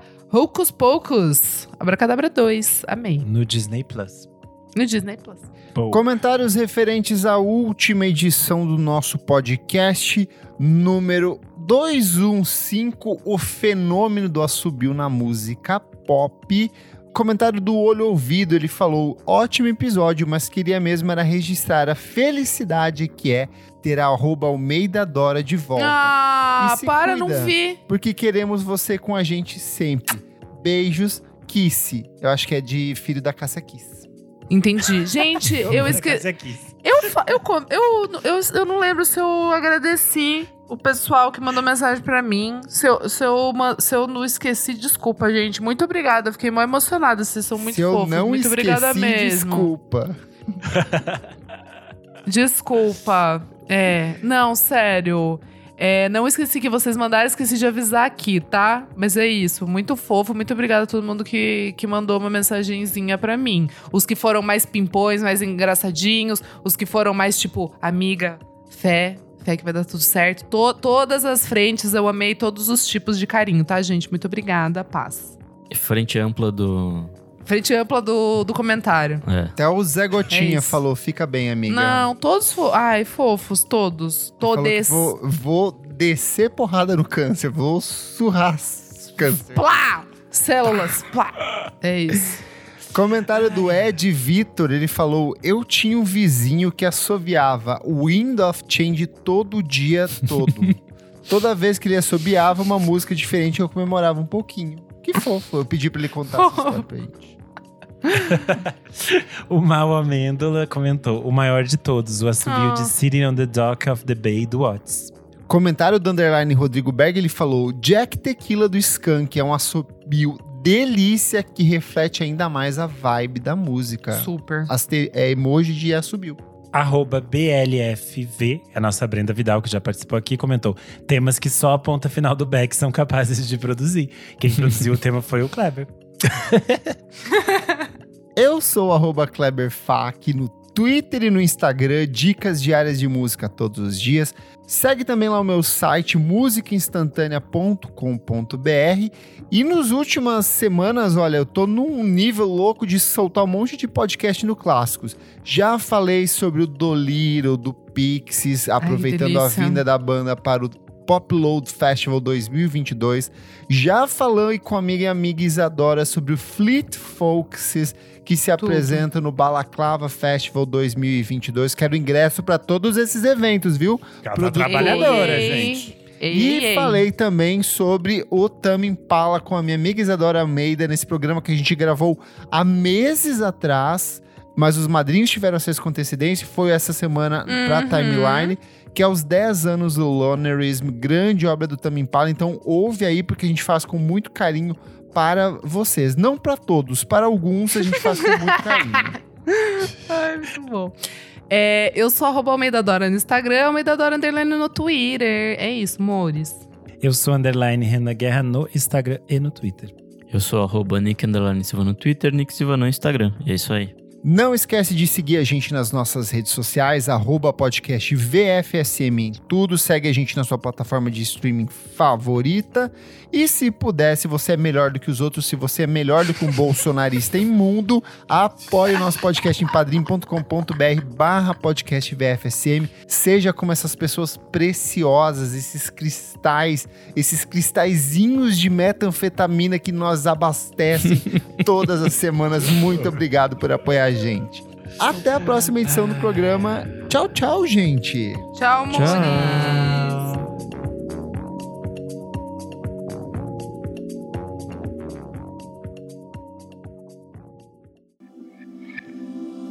Esse podcast foi editado por Nick Silva.